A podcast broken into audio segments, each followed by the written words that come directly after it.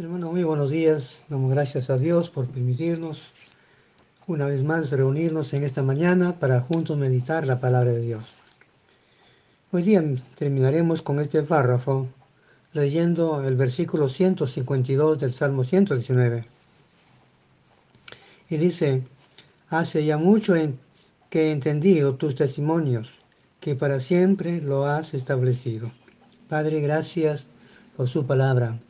Gracias por sus bendiciones que disfrutamos. Gracias porque en su palabra somos instruidos. En el nombre de Jesús. Amén. El versículo 152 es una exclamación, es una celebración de gozo de parte del salmista. El motivo de su gozo, de su celebración, son los testimonios o la palabra de Dios. Él dice tus testimonios, los cuales a él él ha entendido y ha creído desde hace mucho tiempo. El Salmo 119 menciona la palabra en todos los versículos. En todos los versículos está mencionada la palabra, ya sea ley, testimonio, ordenanza, decreto, etc., que hablan de la palabra de Dios. Solamente los versículos 90, 122 y 132 que no dicen nada de la palabra, lo cual indica el profundo amor y la importancia que tenía para el salmista la palabra de Dios, dado que en todos los versículos menciona, era muy importante para él la palabra de Dios.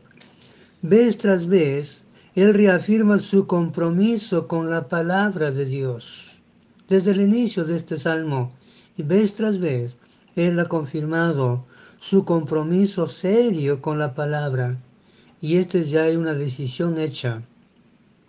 Una decisión que él no piensa cambiar ni volver atrás.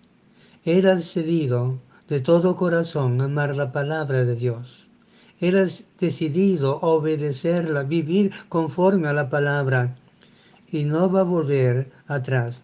Él iba a creerla con todas sus fuerzas, iba a amarla siempre y para siempre. Esta declaración del versículo 152 muestra donde él tenía su corazón y que esa era la razón de su vida para hallar gracia en la presencia de Dios. David sabe que Dios ha establecido sus testimonios para siempre. Él sabe esto y sabe que Dios no cambia, por tanto la palabra de Dios tampoco cambia es la misma por siempre. Es la misma. Dios es eterno. Todas las cosas de Dios son eternas. Las cosas terrenales son pasajeras, son temporales. Pero todo lo que Dios dijo y hace es eterno. Y por tanto, su palabra también es eterna, no cambia siempre está al alcance de todos y apta para la vida de todo ser humano en cualquier tiempo. El cristianismo no se basa en lo que el hombre piensa o cree. Tampoco se basa en lo que el hombre puede prometer, sino se basa en lo que Dios dice, en lo que Dios promete que va a hacer con nosotros. En eso se basa el cristianismo, no en lo que pensamos o la forma como lo interpretamos, sino en lo que Dios dice, en lo que Dios ha prometido hacer con cada uno de nosotros. En eso se basa el cristianismo. Todo lo que Dios dice es verdad y tiene un fiel cumplimiento en la historia de la humanidad. Una prueba de la veracidad de la palabra de Dios son las profecías que se han cumplido. Todo lo que Dios dijo tiene un fiel cumplimiento. Dios no miente, Dios no cambia, Dios no se retracta. Su palabra es palabra eterna. Y el salmista dice que Dios la ha establecido. Dios la ha establecido para siempre, para siempre. Pero el versículo 150 dice, hace mucho que he entendido tus testimonios. Dice, hace mucho que he entendido. Hay dos maneras de interpretar esta expresión y las dos son correctas. En primer lugar, que David desde su juventud ha tenido la convicción de que los testimonios de Dios han sido establecidos para siempre. Esa es la primera interpretación. Desde muy jovencito, David ya sabía que Dios ha establecido su palabra para siempre. Para siempre. Indudablemente, esto es cierto. Él conocía desde temprano la palabra de Dios. Y podemos ver esa convicción cuando él se presentó delante de Goliat y las palabras que mencionó, encontramos una convicción profunda de quién es Dios. Pero esa convicción la tuvo desde mucho antes. Él sabía quién era Dios y lo que era capaz de hacer Dios, usando vidas de personas. Pero también lo vemos en los salmos, en las alabanzas que David expresaba a su Dios de cómo él se deleitaba cantando al Dios vivo, al Dios verdadero.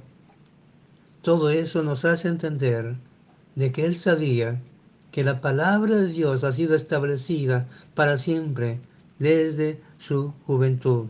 Pero también la segunda interpretación, cuando dice, ya hace mucho que he entendido, esa palabra hace mucho se puede traducir como tiempos antiguos. Y esto nos hablaría de generaciones pasadas, de gente que antes de David, mucho antes, conocieron y aceptaron la palabra de Dios que ha sido establecida para siempre. Lo que esto significa que David entendió que la palabra ha sido transmitida por generaciones pasadas hasta que él, él llegó a entenderlo y aceptarlo también en su vida desde los antiguos. La palabra ha ido siendo transmitida por generaciones hasta que llegó a la vida de David. El Salmo 44.1 dice, Oh Dios, con nuestros oídos hemos oído, nuestros padres nos han contado la obra que hiciste en sus días en los tiempos antiguos. Él dice, hemos oído. Nuestros padres nos han contado. ¿Y qué han contado? La obra que Dios hizo en sus días, en los tiempos antiguos. Esto nos habla de la importancia de la enseñanza, de cómo los padres tienen que hablar a los hijos acerca de Dios y ellos a su vez a sus propios hijos, enseñarles la palabra, de esa manera llegó la palabra de Dios a la vida de David. Hermanos, la misma verdad que sirvió para Abraham, para Moisés y para David, es la única que nosotros necesitamos para conocer y recibir la gracia de Dios. Esa verdad que no cambia, que fue útil para Abraham, para Moisés, para David, también lo es para nosotros. Me gusta mucho lo que dice Isaías 21 cuando habla, dice, tus consejos antiguos son verdad y firmeza. La palabra de Dios es la verdad que todos necesitamos creer. Ya desde antes, ya estaba escrito, Dios ya lo dijo, ya ha permanecido a través de generaciones, llegando a nuestras manos en el día de hoy, en lo que nosotros conocemos como la, la Biblia o las Sagradas Escrituras. Hermanos, este texto sagrado nos revela la verdad de Dios. Y, y esa verdad que es eterna nos hace libres. La palabra de Dios nos revela la verdad. Y esa verdad que es eterna nos hace libres. Por eso Jesús dijo, y conoceréis la verdad, y la verdad os hará libre. Pero Jesús también dijo, yo soy el camino y la verdad. Él es la verdad viviente, el que nos libera de todo pecado. Y la verdad es firme porque permanece para siempre. El hombre puede ignorarla, eh, puede decir que no cree en ella, pero no por eso dejará de ser lo que es la verdad de Dios que ha sido establecida para siempre. Hay un precio que nosotros debemos de pagar para gozar de los beneficios de la palabra de Dios. En primer lugar, clamar a Dios con todo nuestro corazón.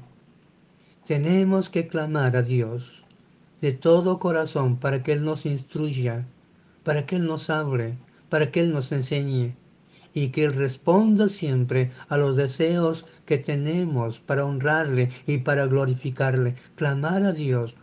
Un esfuerzo a medias no sirve. Debe ser algo permanente y consistente. Debemos desearlo de todo corazón. En segundo lugar, buscar a Dios de día y de noche. A esto se refería Pablo cuando dijo, orad sin cesar que debemos de buscar a Dios en todo tiempo, en todo lugar, ya sea de día o de noche, orar sin cesar, buscar siempre el rostro de Dios en todo momento. Pero también debemos de confiar en Dios en todo tiempo y en toda circunstancia. Nos vaya bien o nos vaya mal, sigamos confiando en Dios. Él es el Dios eterno. Nuestras vidas están en sus manos. Él nos guiará por sendas de justicia, por amor a su santo nombre. Confiemos en Dios. Pero recordemos, hermanos, que es la palabra de Dios la que debe ser el fundamento de nuestra vida. Nuestra vida debe ser edificada en base a lo que Dios dice en su palabra. Y fuera de la palabra, no hay nada que nos pueda ayudar, que nos pueda edificar. La palabra de Dios ha sido establecida para siempre, para siempre. El cielo y la tierra pasarán, pero la palabra de Dios permanece igual, no cambia, porque el Dios eterno que la dijo tampoco cambia. No hemos recibido una religión inventada por los hombres nuestra fe no depende del razonamiento de un líder. Hemos recibido la verdad eterna que proviene de Dios desde hace mucho tiempo. Si la creemos, nada hará que nos mueva de nuestra fe en Dios. Negarla o rechazarla de nada sirve, porque todos vamos a morir y nos vamos a enfrentar al Dios verdadero para dar cuenta de lo que hicimos con su palabra. Si la creímos, o no la hemos creído, todos daremos cuenta al final de nuestras vidas delante de Dios.